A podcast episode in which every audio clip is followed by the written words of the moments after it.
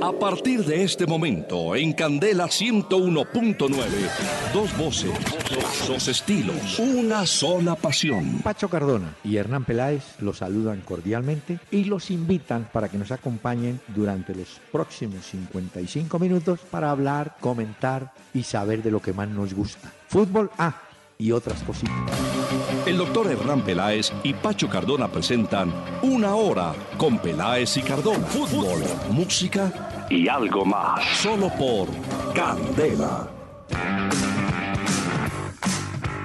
Muy buenas noches a los amables oyentes de Candela Estéreo del 101.9 FM aquí en Bogotá para hablar del fútbol de la noche, del fútbol de la tarde, de la excursión de Nacional a Chapecoense, o a Chapecó, que es la ciudad.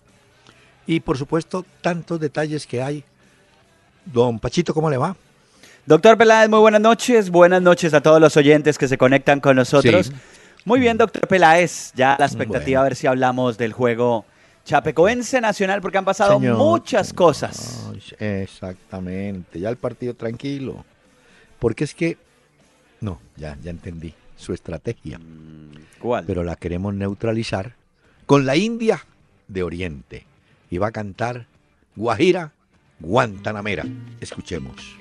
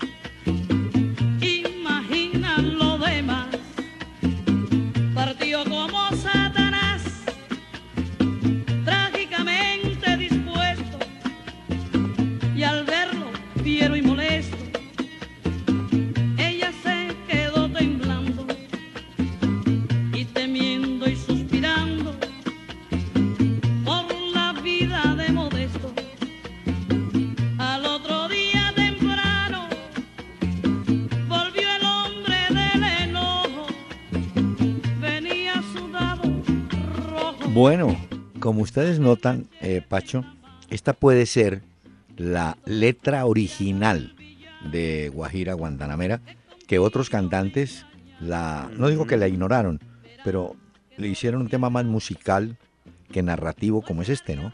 De la India de Oriente. Pero, ¿cómo le parece? Muy buena esa versión, muy buena la versión. Yo había oído hablar de la India de Oriente, corríjame usted, doctor Peláez, pero es que creo que ella eh, estuvo muchas veces en Cali. Creo, que, el productor de ella era un señor llamado Humberto Corredor y según me contaron a mí en su momento, la llevó a muchas discotecas en Cali, entre esas el abuelo Pachanguero y cosas así, a tocar. Sí, porque también en Cali vivió mucho tiempo Celina, otra de las voces cubanas. Mm. La India de Oriente, no sé por qué la puse. Oriente del Oriente de Cuba, pero ¿Por qué la India? Se llama María Luisa Hernández. Exacto, pero la conocieron como la India de Oriente. Pero tuvo una muerte trágica como muchos de estos artistas que usted a veces nos presenta. Digo muerte trágica es que cuando hablo de eso es que hablan de muertes de esta gente que ha sido muy famosa, pero que terminan solos, sin fama y muchas veces sin dinero. Así es, sí. terminan mal, después de haber tenido la fama y el dinero. Pero bueno, es un bonito recuerdo de la India de Oriente. Yo, es que es una historia en la finca La Guayaba, el del machete, que modesto que esto, una, una novela. Sí, no, es una gran canción. Apenas bueno, para señor. hoy, doctor Peláez. Bueno, pero oyentes están en línea porque han enviado sus mensajes, sus correos. ¿Le parece? Muy bien. Tenemos muchos mensajes de los oyentes que nos han escrito vía Twitter. En tiempo real interactuamos con ustedes en arroba Peláez y Cardona. Otros oyentes a través de Facebook le dan me gusta a la fanpage Peláez y Cardona y también nos envían sus mensajes. Y hay otros que en la página en www.peláez y Cardona, ahí nos escriben los mensajes y también tienen la oportunidad de oír los diferentes programas en podcast, en ese formato. Don David Sánchez, vía Facebook, ¿cuál es el mejor millonario de la historia? Y si le toca a usted, doctor Peláez. No, no, no. Yo creo que gana por descarte, pero advirtiendo que muchos de nuestros oyentes se enterarían por referencias. Pero es evidente que aquella formación de millonarios de la década del 50 fue para mí pues la mejor y por títulos, ¿no? Y fíjese usted que no ganó el campeonato del 50, lo ganó el Deportes Caldas de Manizales. Y usted se va a sorprender. La delantera del Deportes Caldas eran Arango, Tesori, Ávila, Padín y Villalba. Pero Millonarios montó una formación craneada por Adolfo Pedernera. Y eran Cosi, Pini y Zuluaga, el único colombiano, Ramírez, Rossi y Soria. Y adelante jugaban Reyes, Baez, Di Stéfano, Pedernera y Mourín. Había un paraguayo que era César Ramírez había un peruano que era Ismael Soria, había un uruguayo que era Raúl Pini, el colombiano el Cobo Zuluaga y los demás jugadores argentinos. Mm. Esa fue una formación que recibió el apodo del Ballet Azul. Se paseó por campos de España, en Sudamérica, pero en España pues obviamente en el viejo Chamartín disfrutó de victoria frente al Real Madrid y ahí fue donde don Santiago Bernabéu quedó prendado de la calidad de Alfredo Di Stefano. Que después Pero doctor Peláez, le hago una pregunta. Mm. Eh, ¿Cuál era la magia de ese ballet azul de Millonarios de esa época que tanto gustaba? ¿Cómo jugaba? Como para hacernos una idea también los que no vivimos en esa época. Primero era la, época de los cinco delanteros, o sea, dos punteros de raya. Reyes, que venía de Racing, Mourín, que venía de Independiente, eran los extremos. Un hombre en el frente que era Di Stéfano. Pero los volantes, que llamémoslos así, que en esa época se denominaban interiores, derecho o izquierdo, pues eran Pedernera, que era un maestro, y Baez, que era tan bueno como Pedernera, y por esa razón le puso Carlos Arturo Rueda el maestrico Baez. Entonces imagínense usted, y en la mitad estaba el flaco Rossi a espaldas de ellos. No, era un equipo fluido, de alta técnica, es que esa era, yo creo que la cualidad mayor. Todos esos jugadores eran de fundamento, de calidad, grandes. Ahí no había, el único joven, calcule que era, los jóvenes eran el Cobo y Di Estefano. Los demás ya eran jugadores de recorrido. Y entre los suplentes estaba el médico Ochoa Uribe, que era el arquero suplente. Estaba la muñeca Castillo, un argentino que fue goleador. Le decían la muñeca Castillo. Eh, bueno, pero el concepto era que era un fútbol muy de la, del Río de la Plata, del mejor momento de River Plate y esos equipos Racing y tal, no tanto Boca. Pero era fútbol espectáculo y además usted con cinco delanteros, Pacho, eso era... hoy, me imagino. Hoy los equipos grandes tienen tres, como es el caso del Real, el caso del Barcelona, que se atreven a jugar con tres porque tienen. Pero estos tenían cinco y eran, bueno, ya usted se imaginará. Ahora, se tiene el creativo, ese volante de creación, que muchas veces tiene gol, pero es un volante, no se denomina un delantero. Hubo también otras formaciones de millonarios buenísimas. Una, una que tuvo como volante de armado a Carlos López, tenían a Iguarana, Barberón, que eran dos balas.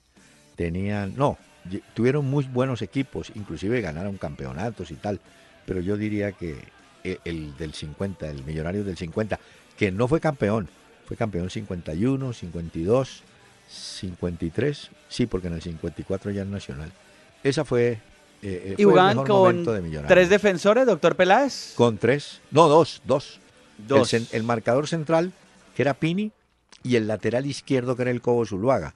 Delante de esos dos había tres, que era Ramírez, que pues era el lateral derecho, pero un poquito más adelantado, el Flaco Rossi, y el volante también de, apoyo, de quitar y entregar, era Soria. Pero usted la quitaba y tenía dos opciones. O se la entregaba a Pedernera o se la entregaba a Es. Y de ahí para allá, prepárese. Ya para allá no hay problema. Pero veas, una... Es un bueno, un bonito homenaje a ese ballet azul de esa época que usted recuerda muy bien. Está don Juan Camilo Gómez. Es que vi un programa del Canal 1 y mostraron un pedazo, oiga este, del programa español El Chingüito se llama, Chiringuito. Y hablan que Sidane no quiere a James en el equipo, que hay aquí hay una contradicción. Eh, hoy hay declaración de James donde dice que, perdón, de James no, de Sidane Pacho, que dice que James se debe quedar. sí, que él cuenta con él para la siguiente temporada. Exacto. Entonces no entiendo. Lo que pasa es, lo que, dice. como habíamos advertido ayer, el momento de Isco es brillante. Entonces usted dice, los cuatro que están por delante de James son Casemiro, que es un volante, digamos, de marca. Está Modric, está Cross y se agrega Isco. Entonces, el, puesto, el ingreso de Isco, creo que es el que estaba en pelea con, con mm, James, pelea deportiva, ¿no? Sí, hoy en la conferencia de prensa, lo que decía Zidane, abro comillas, yo quiero que James siga la próxima temporada en el Real Madrid fue lo que dijo, tal cual. Eh, ellos visitan mañana Leganés en un juego que va a las 2 y 30 horas de Colombia, cuando le preguntaban por esa continuidad de James. Y para aclararle un poquito a nuestro oyente sobre este programa, El Chiringuito en España, yo creo que lo he dicho en otras oportunidades. Mm. Es un programa más de quizás chismes a veces del fútbol en España. Lo que pasa es que en Colombia nos fascina como citar ese tipo de cosas, pero pues que uno vea un análisis y una cantidad de cosas ahí, pues yo lo he visto acá y no es que sea el mayor referente del fútbol. Es como la red, el de chismes, pero en fútbol en España. Eso es lo que pasa con, ese programa. con Fran Solano. Y a James lo han venido sacando en ese programa hace ah, rato. Siempre dicen que se va James, que no sé qué, porque saben que en Colombia replicamos las noticias de ellos sí. y eso les gusta. Pero, claro, la respuesta para el oyente es tenemos que atenernos a lo que dice Zidane, ah, no, pues, es la verdad de él. claro. Bueno, Mauricio Cediel, sin duda Ronaldinho, ese sí que era un mago. Me atrevo a decir que fue el maestro de la pulga. Por eso yo ayer, cuando usted me preguntó de los brasileños, yo decía, Ronaldinho pues sí hizo goles y tal, pero la magia de ese tipo para jugar sí era, pues si ya viejo ah, todo, se divierte uno viendo a ese hombre jugar. Este oyente nos hace ese comentario porque ayer comentábamos en una parte del programa que cuál había sido el mejor brasileño en la historia del Barcelona. y hablábamos de diferentes jugadores que pasaron por allá, incluyendo Dani Alves recientemente y ahora Neymar. Y entonces llegamos al caso de Rivaldo, Ronaldinho, Ronaldo también. Y pues lo que el oyente dice es que a lo que le parece es que ese juego mágico de Ronaldinho, es que Ronaldinho es felicidad en el fútbol. Y eso compararlo con otros muy difícil.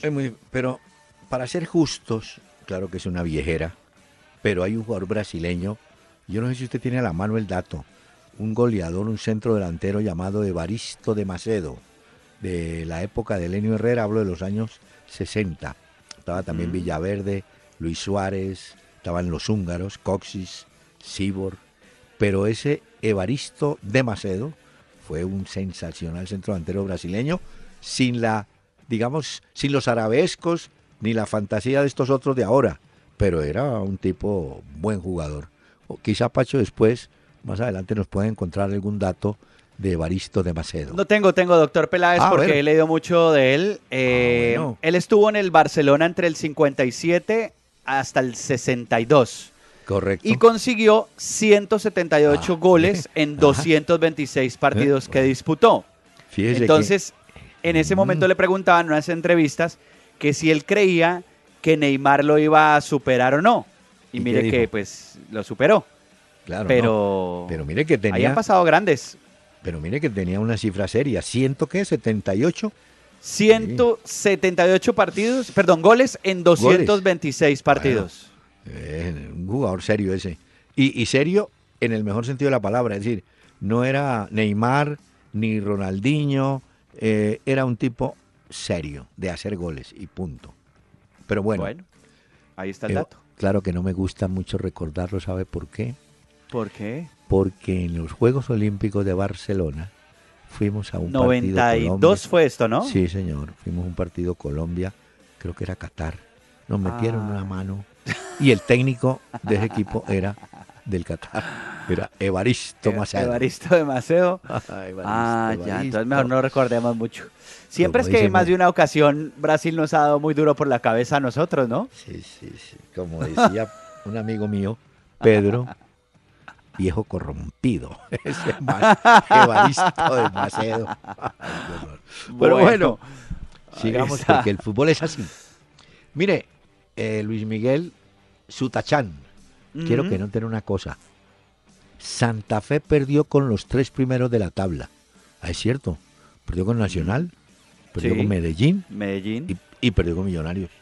Claro que a Millonarios también le ganó, pero sí con Nacional y Medellín. Es cierto. Ayer mm, supe que Costas, preocupado como está por el tema del juego aéreo, lo tiene en un momento donde Santa Fe sacaba provecho de eso. Acuérdese los tiros libres de costado de Omar Pérez, siempre significaban oportunidad de gol para Santa Fe pues ahora el papel es diferente. Eso era claro. Eh, Jaguares, los tres primeros del campeonato son Nacional, Medellín, Jaguares, Millonarios está de cuarto con 17 puntos en este momento. Pero tienen los mismos puntos de Jaguares o no? Eh, Millonarios tiene uno menos. Ah, ya. Bueno. Entonces me equivoqué inmediatamente.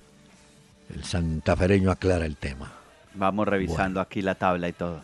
Johnny Javier Pérez. Peláez y Cardona. Increíble que ni Peláez y Cardona sepan por qué Santa Fe debió usar pantaloneta amarilla. Ay, no, no, no. ¿Por qué no usó negra, por ejemplo? no, yo no sé por qué debió usar la pantaloneta amarilla. Ayer simplemente comentábamos, porque un oyente nos decía que el uniforme que utilizó Santa Fe le pareció del Chapulín Colorado. y lo que decíamos era que sí, tiene toda la razón, porque son los colores del Chapulín Colorado. Pero mire. Que mejor tratar de evitarla y jugar con la blanca tradicional. Pacho, pero habían podido jugar con pantaloneta negra como alguna vez hace años jugó Santa Fe, o con un uniforme gris. Ah, pero claro que se ha podido confundir con el de Nacional. Pero es que yo desconozco si hubo un motivo de fuerza mayor para jugar con pantaloneta amarilla y eso sí lo debo aclarar, no lo sé. No, puede que el oyente eh, entienda que era un uniforme registrado oficialmente. Acuérdese que hoy los equipos tienen que registrar tres uniformes, el primero, el segundo, el tercero. Sí, pero ese sí, ese tercero, sí, doctor Peláez, mejor lo bajando el bus. Sí, se critica fue la combinación. La pinta, la pinta, claro, la, pinta. No gustó. ¿Qué? Canica 1049. Eh, Pachito, que Karencita te reemplace mientras duermes a la niña. Ah, va a tocar, sí, doctor Peláez, que hable de fútbol con Karencita. Le gusta el programa a Sergio Daniel Hernández. Jorge Arturo Ríos. Hay un defensor del Junior que antes de ser profesional era árbitro ¿Usted conoce otros casos similares de árbitros que se hayan vuelto jugadores de fútbol y viceversa? Pues yo conozco uno que fue jugador, bueno, dos, dos. El gallego Lirel López fue jugador en Millonarios por en el 49 y después fue árbitro. Claudio Casares, un volante que trajo en Caldas muy bueno y que jugó en el América, después fue árbitro, lo encontré en Argentina ejerciendo esa profesión. Eh, y, se ha presentado el caso de árbitros, no, pero la mayoría han sido o fueron jugadores y después fueron árbitros. sí, yo lo sé de forma inversa. Por ejemplo, Felipe González es un eh, futbolista que se convirtió a árbitro. Ah, bueno, por eso, más fácil. Jugó en el San Luis, en el Santiago Morning, fue compañero incluso de Paredes y fue campeón. Dijo que su sueño había sido llegar al Mundial, o sea, el del 2017 es el, sueño de él. Pero ese es caso inverso a lo que nos pregunta el oyente. Primero árbitro y luego futbolista, no lo tengo claro, pero este sí pues es claro ejemplo de futbolista y luego árbitro. Sí, ese es más fácil. Como también es bueno recordar que en Copa Libertadores hubo un cura que fue futbolista del Barcelona de Guayaquil, el padre Basurto, padre ¿Ah, español.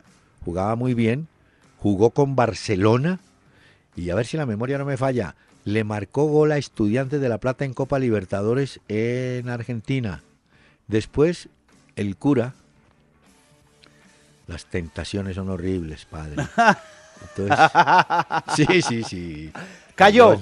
Cayó en la, y se retiró, se retiró, se retiró. Sí, claro. El padre aquí me trajo el río. el padre Basurto. De formas, aguantar eso debe ser muy complicado, ¿no? Bueno, aquí Edison Gómez eh, se quedó pensando en la, si la canción del doctor Peláez estaba en Spotify. Spotify es que se llama. Ah, sí, la del trío Servando Díaz, que usted recomendó.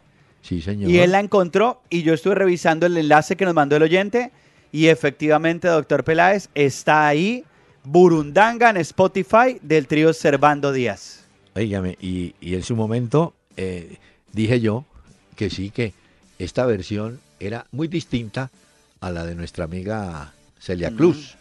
Pues No, no muy distinta, sino que tenía eh, otro toque, ¿no? Por ejemplo... Mire, eh, que mm. en Spotify hay un disco que se llama Cuba es Música Volumen 1 y tiene música del trío Servando Díaz, Abelardo Barroso. Creo que usted también ha puesto aquí eh, Barbarito Díaz. Usted ha puesto 10, ah, perdón, Barbarito 10. 10, 10. 10 Ajá, 10. El hombre del danzón. Eso, y la orquesta de Antonio María Romeo. O sea que ahí en Spotify hay mucha de esta música que usted ha recomendado de Cuba y esto para que la gente busque. Es cierto, don Antonio María Romeo, lo acaba usted de nombrar el rey del danzón. Si quieres escribirnos vía mail, entra a www.pelaesicardona.com y busca la sección Contáctanos. Tu mensaje al aire porque eres parte de Una Hora con Peláez y Cardona. Bueno, y finalmente, don Ricardo Rubio, increíble el homenaje de Chapecoense al Nacional. Por un lado, lo emotivo del suceso, lo terrible, y por otro, la parte futbolística de enfrentarse en la Recopa. De eso justamente le voy a hablar, del partido mm. de Nacional esta tarde frente a Chapecoense. ¿Le parece? Sí, señor, por supuesto. A ver. Pues mire, Atlético Nacional perdió en su salida ante Chapecoense por dos goles por uno. Una bonita ceremonia previa al partido, pero cometió dos errores graves Nacional. Cayó muchas veces su pareja de delanteros en fuera de lugar, Ruiz y Dairo Moreno, y además el Atlético Nacional fue sorprendido en un tiro de esquina que cabeceó libre el hombre del Chapecoense para la victoria 2-1.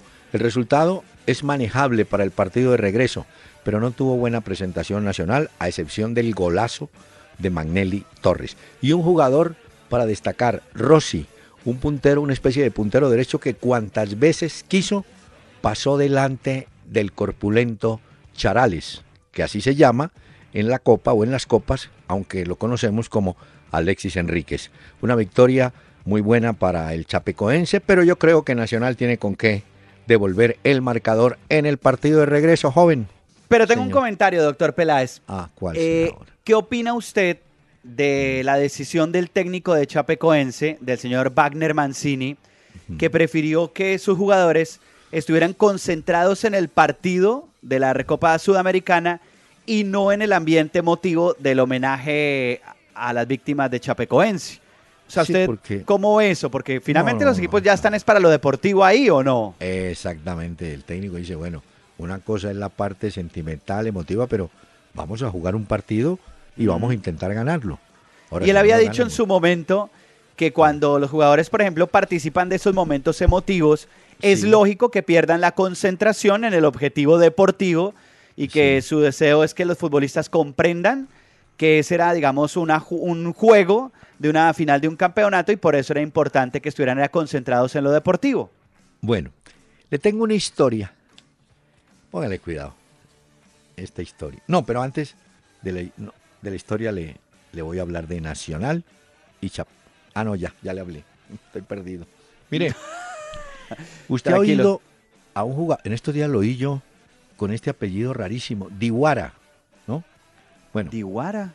Sí, está jugando, creo que en el Nápoles puede ser. Bueno, pero la historia es de otro Diwara, Soleiman Diwara.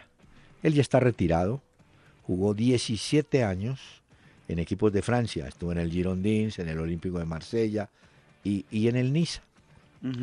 Pero escuche la historia.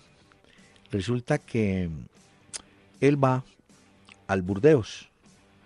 El técnico era Laurent Blanc, ¿te lo recuerda? El que sí, sí, señor. Bueno, entonces mm, el ayudante le dice a Diguara, eh, el, ayudante se llamaba Jean-Louis Gasset, le dice, óigame, le pido un favor, pórtese bien, porque el hombre era de la noche. Dijo, no, pues estoy ah. bien, tranquilo. Dijo, no, es que aquí el técnico es eh, Blan, y Blan sí lo, lo va sacando de taquito. Lo va tamboreando. Entonces, el hombre se portó muy bien y dejó de hacer goles.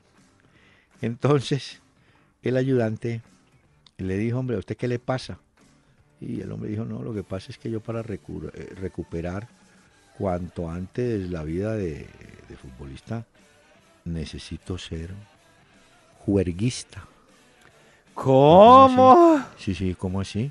Dijo, sí, yo necesito que me den un día en la semana porque a mí me gusta la, la rumba, yo, a mí me gusta el baile, mujeres, hablar, tomarme unas cositas. Entonces el señor asistente dijo, uy, no, pero ¿cómo así? Bueno, haga una cosa, no le cuente a nadie.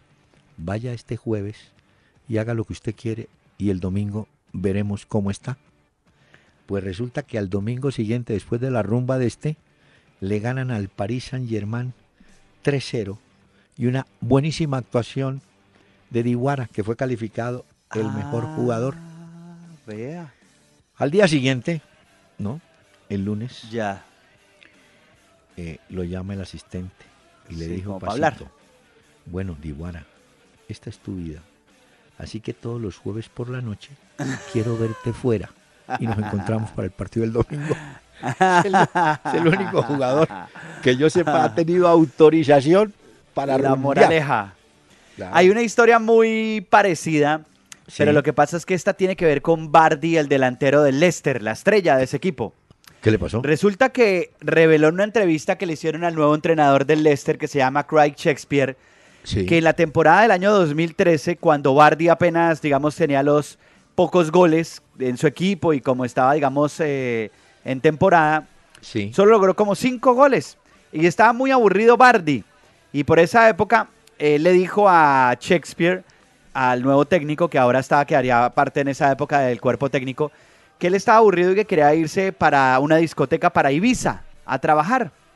Y resulta que después de muchos años aparece esa historia y dice Shakespeare, el técnico del Leicester, que afortunadamente Bardi no tomó la decisión de irse a trabajar a esa discoteca en Ibiza, porque si no se hubiera perdido la actualidad y todo lo que ha logrado ese equipo inglés. Mire cómo es la vida. Ahí está. Y también tiene que ver con discoteca. Yo no sé si es que este iba por la noche, el traguito y eso, pero también dijo que iba para Ibiza, Bardi. Oh, ay, ¿usted cree que a Ibiza que se va a, No por eso, pero él quería ir a trabajar allá a ah. Ibiza, a una de las discotecas. A un bar, sí, quería ser DJ o barman. ay, hombre, este, mire, esta sí es eh, noticia pues pesar, hombre. Usted sabe que David Ospina eh, le fue ah, bien, a pesar de que el empate frente al Manchester City pues no les ayudó mucho a los del Arsenal, pero daba la sensación que iba a seguir como titular. Pues como le parece que tiene una lesión en la espalda y yo creo que esa lesión la tuvo, eh, o por lo menos, sí, la tuvo en el partido frente a Ecuador. Contra el West Ham. No, por eso, pero ya en el partido contra Ecuador Mm, mostró alguna molestia. Ah, sí, sí. Él se pierde contra el West Ham. El próximo partido ya no estará David Ospina ahí. Qué pesar, hombre. ¿ah? Pero simultáneamente eh, dicen que el jugador está para Turquía, ¿no? Ayer dábamos la noticia aquí y era que el Fenerbahce al parecer estaría interesado, ya habrían adelantado negociaciones con el Arsenal para que Ospina pase al Fenerbahce. Ya veremos, porque no es el único club que se ha hablado, también se habla por allá de Francia, que el Niza eh, quisiera tener a Ospina. Entonces, bueno, vamos a ver. Dicen también que en el Marsella, el Lyon. Habrá que ver al final en qué. Si es que se va, ¿no? Habrá que ver qué pasa. sí, porque, bueno, puede ser. Eh, preferirá ser titular en, el equipo turco y no, pues en esa, ¿cómo le dijera? En esa zozobra de si soy o no soy titular aquí en el Arsenal de Londres, ¿no? De todas formas, ese partido que va mañana a las 2 y 40, perdón, 1 y 45 hora de Colombia, frente al West Ham, no estará en el arco David Ospina. ¿Cómo le parece? Este, este San Paoli, después de que fue ratificado Bausa, ¿no? Eh, pues lo contábamos ayer. En principio, le dijeron, sí, siga usted. San Paoli sale con unas perlas que él va a dirigir a Messi. Que sea que juegue en Newell's Old Boys, como ha dicho Messi, que cuando regrese a la Argentina quiere jugar en el equipo de ese Newell's. O en el Sevilla. Yo creo que San Paoli era mejor no hablar, hermano. ¿Usted cree que el Sevilla es capaz económicamente de retirarle a Messi de Barcelona? Mm. Tal vez que en News All Boys vaya a jugar sus últimos años, dos años. es posible, claro. Pero no creo. No creo que San Paoli. Es posible. Doctor Peláez, ahorita que estábamos hablando de la Recopa Sudamericana de Chapecoense Atlético Nacional, hay que recordar también que hay equipos colombianos que han intentado quedarse con la Recopa Sudamericana, pero no, lo han logrado. Es cierto. Santa Fe ya lo había, eh, perdón, eh, Nacional lo ha intentado cuando fue campeón de la Libertadores en el 89. Hmm. Eh, y no, no pudo, se le fue. Boca llegó y se le llevó la, Supercopa y esto. Ya se había intentado también con Once Caldas y tampoco se pudo. Y ya después Independiente Santa Fe lo había intentado y tampoco se pudo. Porque ahí fue cuando River se la ganó a Santa Fe. Entonces ya hemos tenido intentos de equipos colombianos tratando de llevarse la Recopa Sudamericana. Mire que uno a veces eh, pone en duda, ¿no? Que el jugador, que el talento y qué tal. Eh, conversé con Giovanni Hernández y le dije, oiga, hombre, usted estuvo unos años, cuatro, algo así, en Colón de Santa Fe, ¿no? ¿Cómo le fue con los técnicos? Me dijo, pues mire, le voy a contar qué técnicos me dirigieron y siempre me, mantuvieron como titular. Dije, ¿quiénes? Dijo, mire, Martino, Bausa, Basile, eh, le hablo de técnicos de selecciones, ¿no? Esos tres sí, grandes. siempre me tuvieron en Entonces uno dice, entonces los tres no se pueden haber equivocado. Si era buen jugador, lo tenían en la formación. Mm. Ah, y el otro, pues no lo dirigió en Colón, sino en Colo Colo, Claudio Borgi. Que, allá sí fue campeón. Y claro, Porque yo me acuerdo que Giovanni Hernández fue campeón con Colo Colo. Exactamente. Pero creo que en Argentina con Colón no fue campeón. No, no, con Colón no, fue con Junior. Pero mire, me decía Giovanni, mire que yo en Chile al principio, uy, qué sufrimiento, porque yo él, él, llega a reemplazar a Matías Fernández, ese muchacho que anda en Italia ahora. Entonces me dijo, uy, no, la sombra de Matías y todo el mundo que no, que era mejor Matías, que todo ese cuento. y yo juegue hasta que le cogí y juegue y juegue y terminamos ganando. Y me ayudó muchísimo Claudio Borgi cuando dijo, Giovanni Hernández es el mejor jugador que tiene Colo Colo. Mejor dicho, Colo Colo es Hernández y 10 más. Dijo, mm, eso fue, ya, para que no, ¿no? Lástima que Giovanni Hernández en la selección nunca fue determinante, ¿no? Es que tenía también, es que aquí le ponemos unas cargas. Era el momento en que, claro, buscábamos el reemplazante de Valderrama entonces. Pero Queríamos que la selección tuviera su Valderrama nuevo y eso es muy complicado cargarlo. Y, le voy a contar esto. Hay jugadores que reciben oportunidad y por alguna circunstancia o no la aprovechan o mala suerte. Resulta que Sebastián Pérez jugó con Boca el último partido. Le fue muy mal. Eh, fue excluido finalmente, terminó jugando Barrios, pero hoy Boca, o, el técnico Barrios Esqueloto, dice Pérez o Barrios, o qué hago, porque como se lesionó Gago, entonces eh, Pablo Pérez, que es un titular, tenía a Sebastián Pérez, pero no parece estar muy convencido. O sea que, fíjese usted, la oportunidad la tuvo y claro. no la va a poder aprovechar. David Espina tuvo la oportunidad de ser titular. una lesión lo, lo, margina, ¿no? El fútbol es así, ¿no? De oportunidades. Hay unos que las aprovechan, otros no. Y también es que las oportunidades a algunos les llegan en el momento justo y en el que son. Ah, sí. También es que yo creo que las oportunidades es clave que aparezcan en la vida, pero a veces hay que tener cierta dosis de suerte. No, hay que tener suerte porque usted, eh, por decirle algo, Johan Arango está en el banco, le dice Costas, entre, ayudarnos hermano, le dan la oportunidad, entra, pum, y vea. se hace expulsar. no, no, no, no. Eh, ahí sí, pues, que se pueda. Dígame, ¿qué, ¿qué, reclamo le hace usted al técnico? No, nada. Si el técnico dice, no, yo lo mandé para que me hiciera tal función, resulta que no. ¿Ah? bueno, mire, cierto. señor, es que está, está la India de Oriente con este tema clásico también.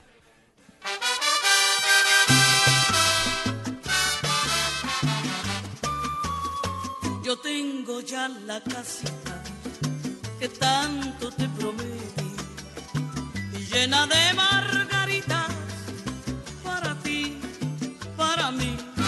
Será un refugio de amores, será una cosa ideal. Y entre romances y flores formaremos. Estamos presentando Una Hora con Peláez y Cardona en, Candela 101.9. Fútbol, música y algo más. En Renault, hoy somos líderes en camionetas por el camino que hemos recorrido juntos y queremos que más colombianos hagan parte de él. Lleva tu camioneta Renault y comienza a pagarla en 2018. Aplica en condiciones y restricciones. Jorge Celedón.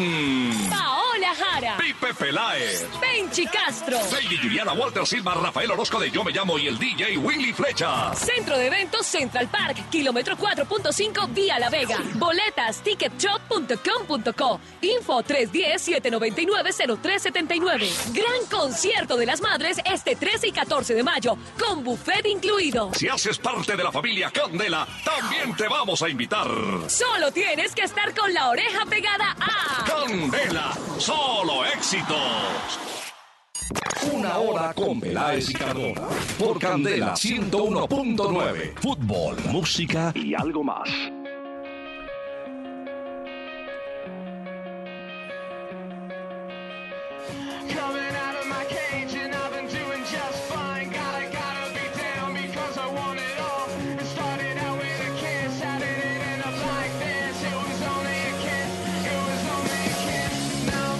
La banda de esta noche, doctor Peláez y oyentes, se llama The Killers. Ya sé que me va a decir que si eso significa los asesinos. Sí, señor, pero nada que ver pues con violencia, este tipo de cosas. The Killers es una banda que se creó en Las Vegas, en la ciudad del pecado, no del pescado, sino del pecado, como llaman a Las Vegas, los casinos, las apuestas y tantas cosas. Y ellos han dicho que luego de cinco años de su álbum El Battleborn, que conocimos en 2012, están listos para lanzar nuevo álbum. Y esta canción se llama Mr. Brightside. Así suena The Killers esta noche.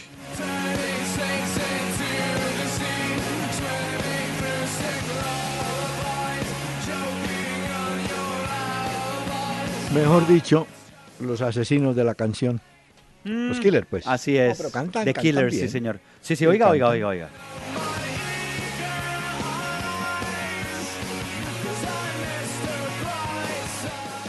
A propósito de Killers, voy a recomendarle dos cosas para mañana. A ver. Uno, Nápoles Juventus por la Copa Italiana. Se repite entonces porque habían jugado el fin de semana en el 1 a 1 por la liga. Sí. Mm. Oh, y ese minuto 71, que no olvida Higuaín, si usted eh, se vio el partido Nápoles-Juventus, los hinchas empezaron a chiflar al minuto 71 a Higuaín porque ese, la cantidad de goles que marcó Higuaín con la camiseta de la Juventus y significa, mejor, una grosería que no voy a decir, no. pero con eso es que se burlan los hinchas del Nápoles de Higuaín. Pues mañana se vuelven a encontrar por la Copa de Italia. Y el otro, doctor Peláez, es, en Stamford Bridge, en el estadio del Chelsea. Chelsea contra el Manchester City. partidazo mañana. Pero por la liga o por... Sí. Por la Premier League. Es que hoy Premier hubo League. varios juegos. ¿Vamos a los marcadores ya o los damos más No, adelante? No, no, no, más adelante, espéreme. Bueno, Es que hubo quería anotar Premier, esto. doctor Peláez, hubo espere, eh, Copa de Alemania, pues Bundesliga. Vea, no, es que le quería contar. O sea que los hinchas que fueron a San Paolo, que así se llama el estadio de Nápoles, entrenaron el grito para mortificar a Higuaín y mañana vuelve y juega. Vuelve y juega y se la van a cobrar otra vez Bueno. a Higuaín. Hablan, usted dice cobrar, permítame. Cobrar, sí señor, cobrar. Póngale cuidado que el cuerpo técnico de la selección de Argentina, que alguna vez tuvo el Tata Martino, acaba de demandar a la AFA por 3 millones de dólares. Uy, hijo madre, ¿y por qué? El cuerpo técnico eran Martino, Pautazo, Adrián Coria y Markovich. Ellos reclaman los 3 millones de dólares porque a la AFA, o escuche bien, se le olvidó pagar el sueldo de los últimos 13 meses que tenían contrato al frente de la selección argentina. Así como cuando uno se le olvida pagarle el sueldo a la gente. Exacto. Pues estos se demoraron 13 Ya. meses. El Tata calladito. Pues tienen todo el de derecho de, de mandar, ¿no? Claro. Y la, pero esa pobre, esa pobre AFA no sale de No, una, ¿oyó? con esa corrupción de esa gente que han tenido allá. A ver si con el nuevo presidente de la AFA logran sacar adelante eso, porque es cierto que la AFA nada que ver. Sí, sí. Hombre, Bueno, le tengo, es que tengo una Sí. lista ¿de de jugadores que le han dado por la cabeza a compañeros de ellos y se les han gusaneado a la mujer. Señor, por favor, no diga eso. ¿Se acuerda que usted ayer hablaba de Mauro, de Mauro Icardi, el jugador brasileño? Sí, sí. Ah, no, bueno, ese es el, el, Argentino. el argentino, perdón. Es el más eh, conocido actualmente porque él se metió con la mujer de Maxi López, Wanda Nara, y acabó con ese matrimonio. Dos hijos, imagínense, tenían. Mm. Sí. Ese es uno. Otro de los más mencionados, Mesut Özil contra Christian Lell. También en la última temporada del Real Madrid, eh, Mesut Özil le estaba como dando llamadas de más a la mujer de este futbolista. Estaba Otro famoso, Mm. ¿cuál? No, no, el señor estaba Ah, no, John preocupado Terry. compañero. Wayne Ah, Bridge sí. en el Chelsea, ¿se acuerda? Es cierto. Uy, sí. Bueno, que, que incluso hubo un saludo muy particular en un enfrentamiento entre el Chelsea y el Manchester City y Wayne Bridge se negó a darle la mano a John Terry en el saludo. Bueno, otro de esos famosos que recordamos es el de John Harkes y Eric Winalda. ¿Se acuerdan los de Estados Unidos? Winalda. Un puntero era Winalda, creo. Winalda. Bueno, ese también llevó y pum, le volaron a la mujer. Courtois y Kevin De Bruyne también, el portero del Chelsea. Sí. A la novia de Kevin De Bruyne también se la gusaneó. Bueno. Y estos son algunos de los jugadores que se le han robado la mujer al otro. No, no se la han robado. La mujer se ha ido. de este canción me voy, de, me pone este otro. Mire, Pues sí, es cierto, ¿no? Ellos Sí, no se roban a la mujer con el... usted sabe, si que ella quiera o no quiera, pues. ayer, ayer mencionábamos la tragedia de Mocoa en Colombia y eh, las noticias son impresionantes. Después, el caso de San Petersburgo. Hoy la FIFA Uy, no, dice que no va a tomar ninguna medida especial de seguridad porque resulta que en San Petersburgo la Copa de las Confederaciones y el Mundial la tienen como sede. Entonces, eh, las autoridades rusas dicen no, no hay ningún problema y tal, pero usted sabe eh, lo que, ¿no? Lo que puede No, causar. yo creo que no dicen que... O sea, dicen que No. van a tomar medidas como Pero para no generar alarmas y esto, pero claro, Sí, la van a tomar, gravísimo seguro. este atentado. Eh, Bueno, pero afortunadamente, bueno, Ya desafortunadamente. hoy estaban perdón, siguiendo las 14 pistas personas. de, ¿De quién? de los sospechosos por el atentado, ¿no? ¿Ah, sí? Sí, hay un joven como de 23 años que está ahí y lo está buscando la policía. Ah, Sí, pero después del daño, 14 muertos, ¿no? Qué Ah, horror. no, pues imagínese. Bueno, mire, señor, volviendo, volviendo, perdón, al tema del, del fútbol. Eh, James, dígame usted cómo recibe la declaración de Sidán cuando oye que dice Sidán James debe permanecer. Yo me imagino que James dirá, bueno, entonces si voy a permanecer, ¿por qué no me da chance? Dirá, supongo, ¿no? Pero... Pero es que con una plantilla tan grande como la del Real Madrid, es difícil tener a toda una plantilla. ¿Usted cómo gestionaría una plantilla con tanto talento, queriendo todos jugar y no poderle dar gusto a todos? ¿Qué haría usted, doctor Peláez? No, es que ese es el, ese es el problema del técnico. Por eso siempre hago énfasis en que manejar los suplentes es lo más complicado. Porque usted, a los que manda al campo como titulares, bueno, esos entran y juegan. Pero los que están afuera claro. empiezan a pensar, yo estoy mejor que aquel, porque no me darán chance? Eso es, le, le toca al técnico aprender a mantenerlos en remojo, como se dice, y diciéndoles, en cualquier momento va a entrar usted, aproveche, pero todavía no entre. Entonces, ese, ese manejo, ahí es donde los técnicos tienen éxito. Mm. Porque si no sí, es que manejar eso es muy complicado y muy difícil. Hombre, la, eh, la publicación de AS, AS Colombia, trae una noticia hoy según la cual Sevilla tendría en su, agencia, en su agenda a Benedetti, el del Cali. Eh, el pelado tiene 19 años, recordando que Santos Borré anda por Villarreal y ahora Benedetti sería el jugador que el Cali cedería al Sevilla. Del Cali alguna vez fue a Sevilla, pero no al Sevilla, sino al Betis, Jorge Olmedo Méndez. Eh, es más, ese equipo estaba en segunda división y subió a primera en el 76 y ahí estaba. Olmedo. Bueno, este muchacho iría al Sevilla. Yo no sé, Pacho, qué tan, tan cierto. ¿ah? Pero ¿O serán rumores no nomás? No, pues es que usted sabe que cuando se acerca un mercado de transferencias, como el mercado de verano en Europa, empiezan a aparecer muchas cosas como las que ya hemos comentado acá, de suenan. Incluso creo a veces que más que el mismo periodismo, pueden ser los mismos agentes de los futbolistas ah, los que hacen que mediáticamente se hable de esos jugadores para poner presión a una venta o a la otra. Esto no crea que eso no existe, eso existe en el fútbol también. Entonces, por ejemplo, hoy decían que lo de Berratti, no sé si lo habíamos comentado ayer, que preparan 90 millones de euros en el Giuseppe Meazza por eh, Berratti, para llevárselo el Inter de Milán. El del París. Pero vea. Exactamente. ¿Se acuerda que, volviendo al caso local, al caso de Santa Fe, yo le estaba usted diciendo que por Tecillo, pues eh, Tecillo inició su tercera semana de recuperación.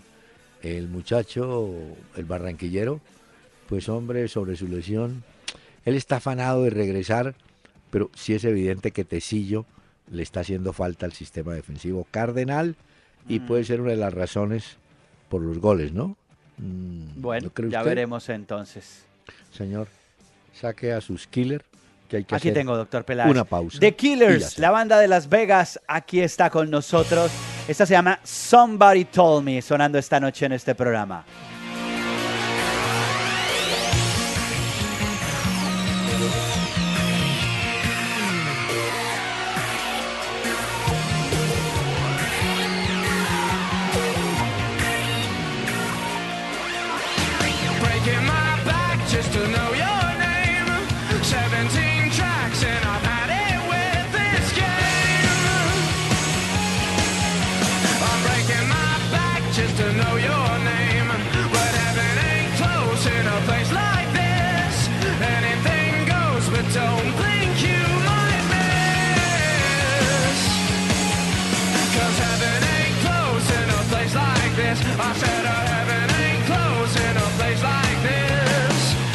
Presentando Una Hora con Peláez y Cardona en, Candela 101.9. Fútbol, música y algo más.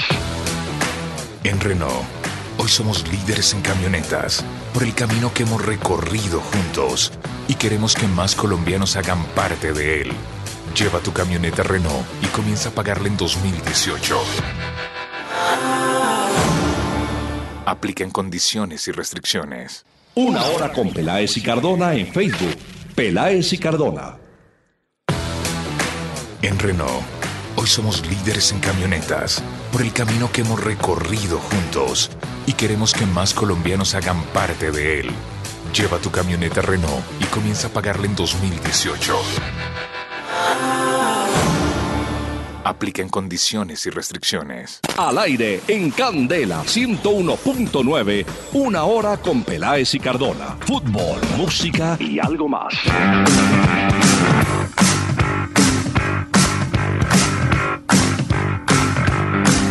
Bueno, mire, eh, estos son los resultados de la tarde y de la noche. Se los voy a repetir. A ver. Nacional perdió en la visita a Chapecó, perdió 2-1 contra el Chapecoense de Brasil, pero creo que tiene posibilidades, aunque no jugó bien hoy Nacional, muy congestionado y sin claridad en Ruiz y en Dairo Moreno. Ahora, en la jornada también hubo partidos como en Inglaterra donde Manchester United empató con el Everton. La noticia está, el que salvó a Mauriño fue nuevamente Ibrahimovic. El equipo de Santos Borré, Villarreal, que no jugó, le ganó a Betis de Sevilla por dos goles, eh, perdón, sí, por dos, dos goles a uno, creo que sí, no, uno a cero, uno a cero ganó el equipo de Villarreal. Y en la Copa Libertadores, más adelante se va a jugar el Copa Libertadores el segundo partido. El segundo partido Copa ya Copa Suramericana, perdón. Eh, ganó ya eh, la Universidad Católica de Chile, de Chile 3-1 visitando al Club Petrolero. Y a las 7 y 45, eh, Cruzeiro Nacional, Independiente Alianza Lima, ya están jugando, completando la jornada de la Suramericana. Pero lo más importante, pues para nosotros la caída de Nacional, dos goles por uno, no jugó bien y el chapecoense se dio el gusto de darle un triunfo a la parcialidad que lo acompañó de manera espectacular y con un reconocimiento para el equipo colombiano. ¿Quedó enterado, joven? Sí, señor. Ah, Doctor Peláez, le agrego a eso rápidamente. Ah, Gabriel Jesús, una de las máximas estrellas del Manchester City, volvió a entrenar con su club. señor. Volvió ya. Y Luis Enrique hoy dijo que después de entrenar al Barcelona se va a tomar un año sabático, porque recordemos que él hasta agosto estará con contrato con el Barcelona cuando termine la temporada. el tiempo se acabó. No olvide los partidos de mañana, doctor Peláez, mañana. Nápoles, Juventus y Chelsea, Manchester City. La India de Oriente, muchas gracias. La India de Oriente.